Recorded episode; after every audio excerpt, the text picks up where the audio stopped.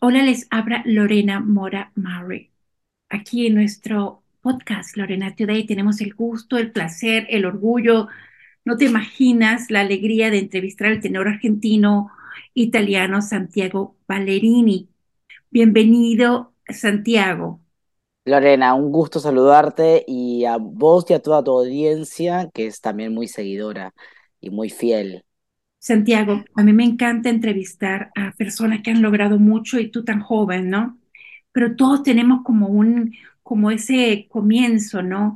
Háblame de esa, de cómo creciste, cómo fuiste expuesto a la música, al canto y tu pasión por el piano, que eso fue lo primero que tocaste, ¿cierto? Sí, exacto. Mi historia es un poco larga y la voy a tratar de, de hacer concisa, pero es, es muy divertido mi camino porque eh, yo nunca pensé ser un cantante de ópera y eso es una realidad. Eh, nunca eh, imaginé o soñé con ser de chico un cantante de ópera. De hecho, en mi casa, mi mamá tiene una voz preciosa y mi papá se. De hecho, mi papá y mi mamá se conocieron cantando en la iglesia. Mira qué loco.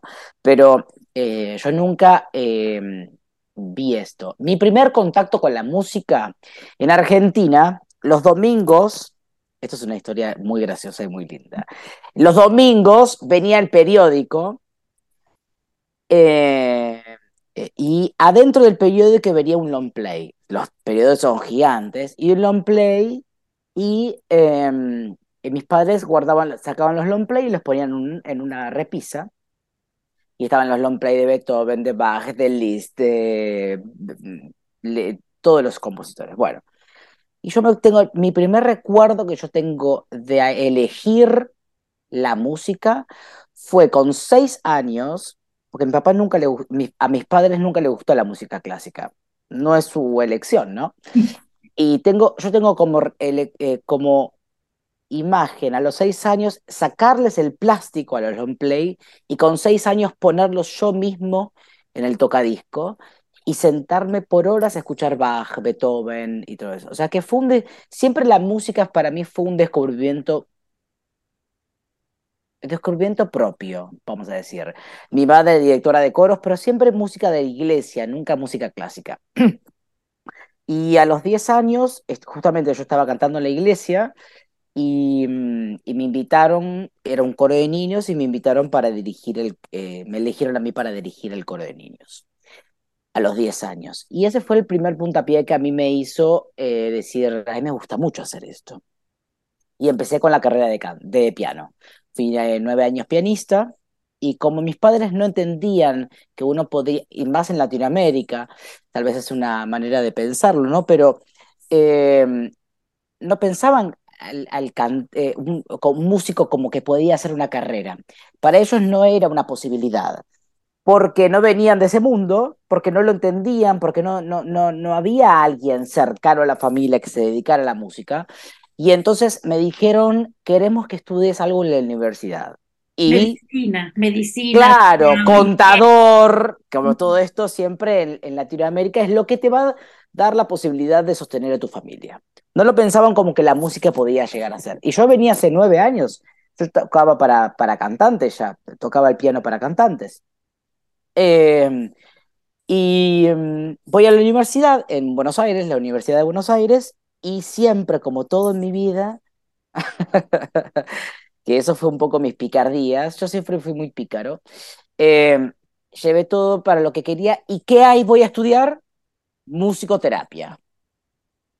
Entonces yo me recibí de terapeuta en la Universidad de Buenos Aires con un máster en adicciones, o sea, trabajaba en un hospital en Buenos Aires con adicciones, eh, un grupo de, grupo, eh, hospital de día tenía. Y, y empecé a estudiar canto, esa fue mi segunda carrera. Y empecé a estudiar canto porque yo sentía que en el grupo, yo tenía ocho o nueve pacientes al mismo tiempo en el grupo. Eh, y en el medio del grupo teníamos, tenía eh, adictos a las drogas, al alcohol, al juego, a lo que te puedas imaginar, a todo. era un grupo muy variado y empecé a estudiar canto porque yo lo que, quería, eh, lo que quería era fortalecer mi canto para poder proyectar y sostener la terapia. Y ahí fui al maestro de Buenos Aires, del Teatro Colón, y el maestro me dice, pero escúchame una cosa, Me dice, vos tenés una voz, que podés hacer algo. Yo le digo, no, yo no tengo tiempo. Y él mismo, el maestro se llama, un barítono muy famoso en Argentina, Ricardo Jost. Y él vino un día con la inscripción, él me inscribe a mí para hacer el ingreso al Instituto del Teatro Colón. Y fue la primera vez que me presenté. Eh, habían, ese año se presentaron 250 cantantes alrededor de eso, y yo gané una de las seis becas para ingresar. Y tenía 26 años en ese momento. Y le dije a mis padres, yo tengo el título de musicoterapeuta. Si quiero, puedo volver cuando quiera. Voy a intentar esto. Y aquí estoy. de buenos años a mí me parece que la ópera es muy complicada, ¿no? Y tú la oportunidad se te abrió con Ernesto de Don Pasquale. Tú te lo sabías, o sea, ¿cómo surgió esa oportunidad para saltar a la ópera? Yo tuve que aprender todo de cero, porque imagínate que venía de una familia que la música clásica o la ópera no se escuchaba, no era una cosa corriente en casa. Eh, de hecho, mis padres los sigo educando hoy en día con la ópera después de el año que viene. Viene mi hijo, enséñame. No, pero uno, uno educa, ¿no? También a los a, la familia, al público, a, o sea, no todos sabemos todo. Eso es una realidad. No es porque eh, sea, eh, no era su mundo. Esa es la realidad. A mi padre le gustaba siempre más el folclore o la música eh, nacional, pero tuve que educar yo encuentro la ópera y tuve que aprender todo de cero literalmente. Porque yo no, no tenía nadie que me había enseñado nada y yo tuve que agarrar, empezar a agarrar las partituras. Obviamente era músico, era pianista, y la posibilidad que yo tenía, que yo me di cuenta de que tenía algo distinto, eran dos cosas, que fueron mis dos carreras anteriores. Que yo me podía sentar solo al piano a estudiar mis partituras, porque las podía tocar al piano. Y la segunda es que cuando yo agarraba un rol, yo entro en el personaje porque entiendo la psicología, me meto en, el, en la psicología del personaje y lo empiezo a desglosar. Qué come, eh, quiénes son sus padres, dónde vive, qué calzado usa, por, o sea, todo, entonces lo que generas, porque a veces en las partituras que tenemos, no tenemos todo tan escrito. Por ejemplo, Ernesto. ¿Quiénes son los padres de Ernesto? No está. El tío es Don Pascuale. Norina es la novia. Pero ¿quiénes son los padres de Ernesto? ¿De dónde viene? ¿De qué tipo de familia viene? ¿Qué come? ¿Es vegetariano? ¿Es, es o sea, le, gusta comer dos? O sea, y eso genera muchas cosas que a mí siempre me interesó. Eh, obviamente la técnica, mejorar siempre mi técnica, pero también puedo decir de que soy una persona que arriba del escenario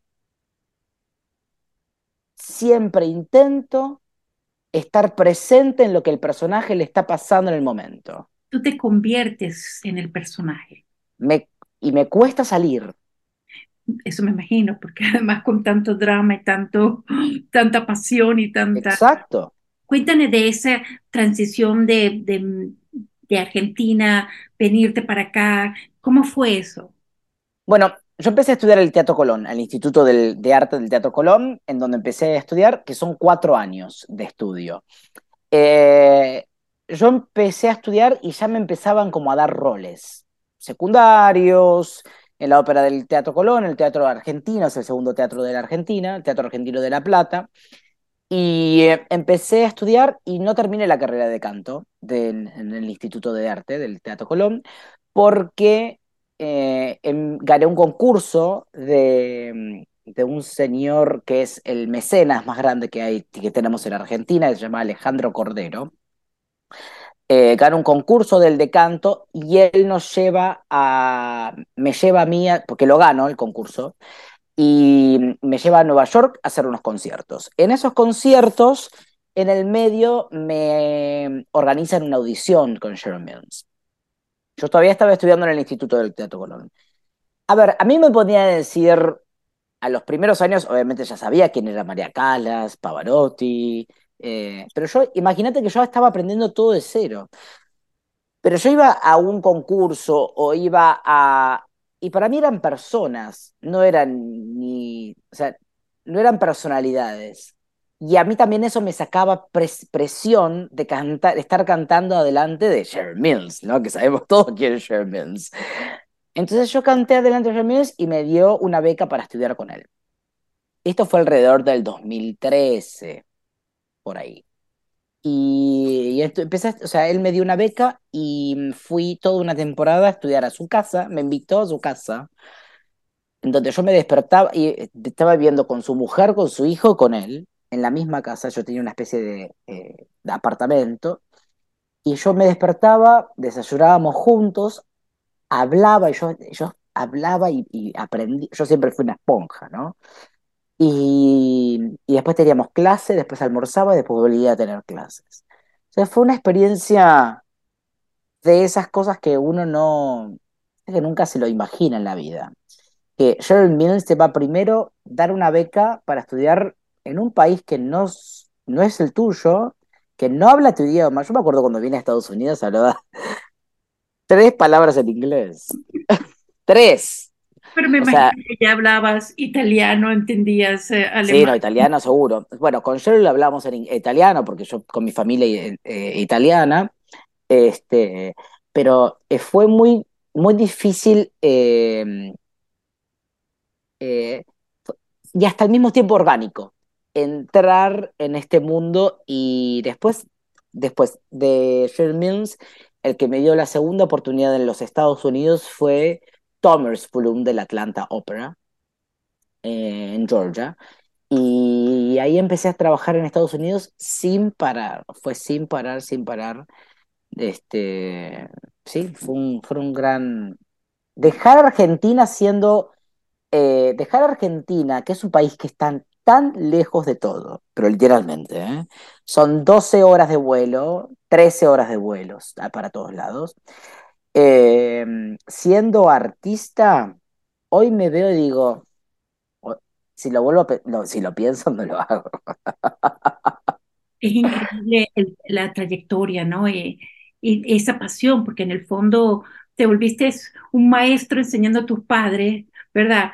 Aprendiste a, hablar y a, cuidar y a apoyar a las personas que necesitaban la musicoterapia, le cambiaste la vida y cómo la música te, también te transformó, porque siempre la has tenido, ¿no? Yo creo que la, música, yo hoy en día, hasta mismo yo, eh, puede pasar un montón de cosas. Viste que el mundo está raro hoy en día. está rarísimo. Pero yo cuando estoy pensando en música, para mí es un lugar sano, para mí es un lugar seguro. Este, por eso a mí, yo cada mañana tengo la bendición y la suerte y el trabajo y la disciplina de todo de dedicarme a lo que amo. Y cada mañana que te despertás y puedes ensayar es de, de un placer tan grande, Lorena. Yo creo que muchos, ¿verdad? A veces tenemos miedo de, demostrar nuestro talento o no creer en las oportunidades. Y yo recuerdo que entrevisté a una profesora gallega que me dijo que las oportunidades se hacen trabajando, se construyen. Ah, sí. Dando puertas, ¿no?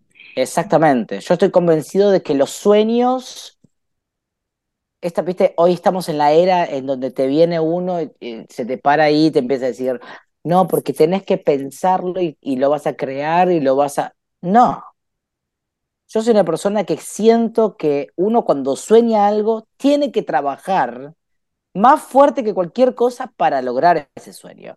Pero las cosas no se logran porque lo imaginas y porque va a volver y va a venir. O sea, puede haber una persona, dos personas, tres personas que tienen esa posibilidad de que lo soñaron y le llegó la lotería, hicieron la raspadita y le, le cayó dos millones de dólares existe esa gente, pero yo soy de las personas que las cosas se construyen. Yo soy una persona que soy, yo creo que en mi vida pasada eh, fui arquitecto. yo soy un gran constructor, a mí me gusta construir. Y creo que lo que más tengo, una de las aptitudes mayores mías es mi paciencia y constancia. Yo también siento que algunos de estos personajes de la ópera te han inspirado, ¿cierto? Claro, claro que sí. ¿Cuál es de, tanto? Porque a mí todas me gustan, yo no sé cuál es la mejor porque todas son buenísimas. pero de todo lo que estás, has tenido el, honor de, de cantar you los libretos, la música de todos estos famosos ópera, eh, compositores de ópera, ¿cuál te ha, te, te, ha llegado, te ha dejado mella? ¿Cuál de tantos? ¿Cuál uno en especial? Uno en especial, eh, tengo que decir uno en especial. Eh, el año pasado hice una, em, una obra maravillosa de un compositor muy famoso estadounidense, Rufus Wainwright. Es un, es un músico eh, de pop, creo, ¿no? Él hizo eh, Rufus Wainwright. Em, y es una obra contemporánea, mira qué, loco, ¿no? Porque no fue ni siquiera algo del, del mundo clásico, él compuso una música maravillosa que se llama Hadrian. Eh, Hadrian es, un eh, emperador romano em, y su música verdaderamente, yo creo que porque tenía actualidad. Y encima lo que tenía la posibilidad que lo tenía Rufus, que estaba trabajando conmigo al lado. Entonces me metí tanto en el personaje que, claro, encima teniendo la posibilidad de tener el compositor vivo al lado. Eso es una ventaja muy grande. Y después del, repertorio clásico, a ver, yo me encanta, yo soy un romántico empedernido, porque yo soy un romántico, voy por la vida enamorado de, de, de, mis amigos, enamorado de mis padres, enamorado de mi profesión. Yo creo que si no viviría eh, con esta pasión lo que yo hago, es una carrera dificilísima de sostener, porque yo estoy verdaderamente 85% o 90% del año solo. Y es así, es una carrera bastante solitaria. Pero si uno no viviría lo que uno hace con tanta pasión, verdaderamente no lo hace. Y yo cada rol que yo interpreto o encarno, porque encima yo los encarno y les, me los hago carne, ¿no? O sea, los, los vivo, eh, por ejemplo, Ernesto me fascina. Ernesto de Don Pascual me fascina. Es un rol. primero que, tuviste la oportunidad, ¿no? De... debutarlo, que fue eso. Aparte que fue. que es dificilísimo cantarlo, ¿no? Es muy difícil Ernesto de cantarlo. Porque es agudo, agudo, todo el tiempo está en la zona aguda de la tesitura del tenor. Entonces uno tiene que estar pensando técnicamente, pero al mismo tiempo eh, es un rol que es muy fresco, es romántico, pero es real. Eh, y tuve la posibilidad de cantarlo en las mejores óperas, las óperas casas de ópera. El año pasado lo debuté, hice mi debut en el Teatro del Liceo de Barcelona, cantando Ernesto de Don Pasquale. Eh, lo canté varias veces en, Atlanta, lo canté en Buenos Aires, eh, tres veces, lo canté en Alemania y el año que viene lo vuelvo a hacer eh, en la Canadian Opera Company en, Toronto. Este es un rol que me da muchas satisfacciones. Pero ahora estás aquí en Cincinnati, invitada por la Cincinnati Opera, que es famosísima. Eres Sir Edgardo de Ravenswood en la presentación de la ópera trágica con música de Gaetano Donizetti, libreto de Salvatore Camarano, Lucía de Lammermoor. yo me tuve que practicar cómo decirlo. Lucía de Lammermoor. Lucía, cuéntame de tu participación de esta ópera eh, y cómo te sientes estar en la Cincinnati Ópera. Bueno, para mí era una... Eh, yo vengo viajando mucho, pero eh, me habían hablado mucho de Cincinnati. Como tu bucket list, como dicen aquí. pero te juro, ¿eh? te juro porque al ser, es la, es la segunda ópera, la casa de ópera, es la segunda casa de ópera más antigua de Estados Unidos. Está primero el Metropolitan y después es Cincinnati Opera. Primero, y es historia. O sea, y también porque la, yo estando acá, estuve el año pasado en el May Festival, porque fue mi primera vez en, en Cincinnati cantando con eh, el May Festival. Pero en la ópera de, de Cincinnati, yo sabía qué historia vienen, qué cantantes habían estado anteriormente. Eh, estaba en el backlist, sí, absolutamente. Y cuando me invitaron, eh, te voy a contar una historia también muy, muy interesante. A mí me ofrecieron el Edgardo para cantarlo cinco veces antes de esta vez. Cinco veces me lo ofrecieron. Y yo nunca lo sentí cómodo. De hecho, lo iba a debutar en el 2021, en el medio de la pandemia, y, lo cancelé. Después de todo el tiempo que no teníamos trabajo, ¿no? Y, lo, y, lo, y, y no lo acepté porque no lo sentía en mi cuerpo. No lo sentía en mi instrumento, no lo sentía en mi psicología, que yo podía ser Edgardo.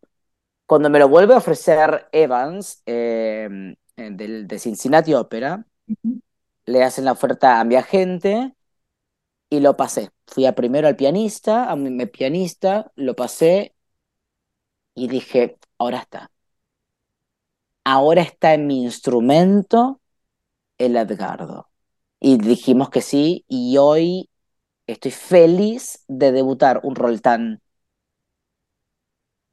lírico, difícil, eh, psicológicamente eh, eh, entramado y, y, y, complicado en Cincinnati Opera. Para mí es un, no solamente tiene que ver con el debut del rol, sino también un debut esperado de este rol en la Cincinnati Opera. ¿Cómo te sientes estando en Cincinnati Opera? ¿Era lo que tú esperabas de la No, mucho más. ¿El Music Hall qué te parece? Pero, a ver, no tiene eh, no, no, no, le envidia nada a nadie del mundo entero. O sea, es verdaderamente es una casa de ópera que tiene el edificio de por sí es precioso y el y la acústica del lugar es maravillosa, es una, una, es un lujo tener esto en esta ciudad. Igualmente yo te tengo que decir una cosa, a mí me parece Cincinnati una, una ciudad muy artística, muy artística.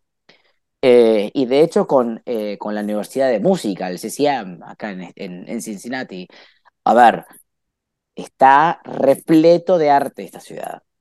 Vas caminando y vas viendo esos murales que no se puede creer. Es todo el, es todo, yo lo siento que esta ciudad está construida alrededor de arte. Esa es mi sensación. Cuéntame ahora de tus padres, te dirán, menos mal que no fue ingeniero. menos mal que siguió su pasión. Te iba a pedir un mensaje, ¿verdad? Convertirse en constructora de sus propios sueños, ¿no? ¿Cómo sientes tú? ¿Cómo podemos mandar un mensaje, verdad? O para compartir un poco tu experiencia para motivar o inspirar a otros. Yo creo que eh, lo que pasa es que uno cuando hay un llamamiento en la vida, eh, vos te puedes hacer el tonto un rato, eh, pero el llamamiento es ahí. Si, vos, si yo miro mi historia, yo sé que a los seis años yo ya sabía que iba a ser músico. Pero te diría clarísimo, ¿eh? Porque yo, eh, cuando sacaba el, el plástico a lo, con seis años, yo sacaba el plástico y lo ponía en, el on play y me quedaba yo solo escuchando eso, ya había algo que estaba llamándome. Y nadie, pero te lo juro, ¿eh? nadie en mi casa, si los, los, los long play estaban con los plásticos, nadie en mi casa escuchaba. Lo que uno, yo creo que uno tiene un llamamiento. El tema es también tener las posibilidades, porque eh, yo creo que no todos tenemos las mismas posibilidades. Es un mundo donde hay... Era una combinación, ¿verdad? Hay mucha desigualdad. Y también, la, sí, yo también pienso lo mismo. Es difícil, pero hay que construirla y no darse por vencido. Hay que construirla, sí. ¿Tú tienes algunos planes? Después de aquí te vas para Canadá, para, no sé, Milán, para Roma. sí, no, París. sí, sí. Eh, vengo de París, vengo de la ópera de París, eh, haciendo, estuve haciendo Romeo en, en La Bastille. Eh, antes de eso estuve en el Metropolitan. Eh, es una temporada eh, muy viajada esta, no te voy a mentir. estuve en Dublin, la ópera de, de, Dublin, estuve en Teatro Colón de Buenos Aires, Teatro Reggio en Torino, estuve en el Metropolitan, Pacific Symphony en California, Ópera Bastille en París, ahora esto, después me voy a Nueva York, después me voy a Santiago de Compostela, en España y después me voy a Buenos Aires. Y después vuelvo a Torino y del año que viene tengo eh, Ópera de Rouen, que hago Tancredi en Francia. Después tengo eh, en Arizona, en Phoenix, hago un barbero de Sevilla. Y después tengo, regreso a la Ópera de Canadá.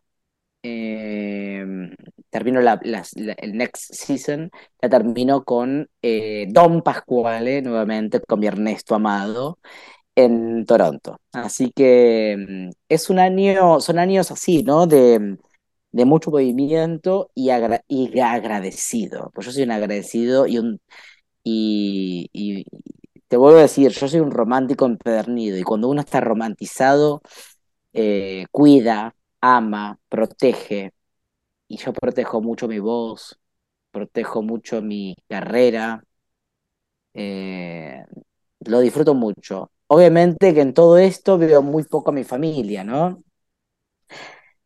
Bueno, Este, te mirarán verán, te mirarán con tanto orgullo como lo hacemos nosotros, ¿no? Nosotros cada vez que tenemos un latino aquí en la ópera, yo con mucho gusto nos inspira porque de verdad estar en la ópera y que no es nada fácil, como no, has hablado, pero te veremos en la ópera de Lucia la próxima semana, el próximo el jueves y el próximo sábado, exacto. que regreses a Cincinnati muchas veces más, ¿ok? Muchas, por muchas más. Estoy feliz de estar acá. Eh, Lorena, especialmente a vos, a tu público, que sé que tenés un público que te sigue y que es, es, es, es muy, eh, muy fiel a vos también. 17 Eh, años, gracias Cincinnati Ópera, 17 años oper- eh, eh, entrevistando las óperas de, creyendo que ese, que ese entrevista, como el disco de tus padres, va a ser escuchada y va a inspirar a unos, a otros para que amen la ópera como la amamos yo, como la amamos todos nosotros.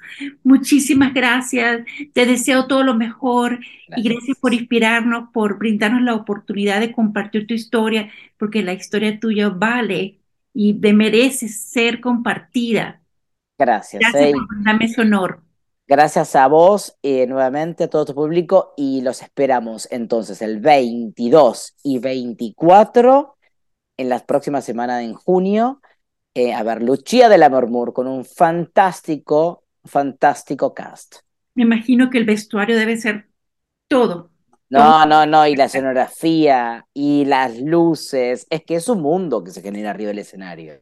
Los Yo esperamos lloro. a todos. Gracias, muy amable. Que pase un feliz día. Adiós. Sandy, gracias.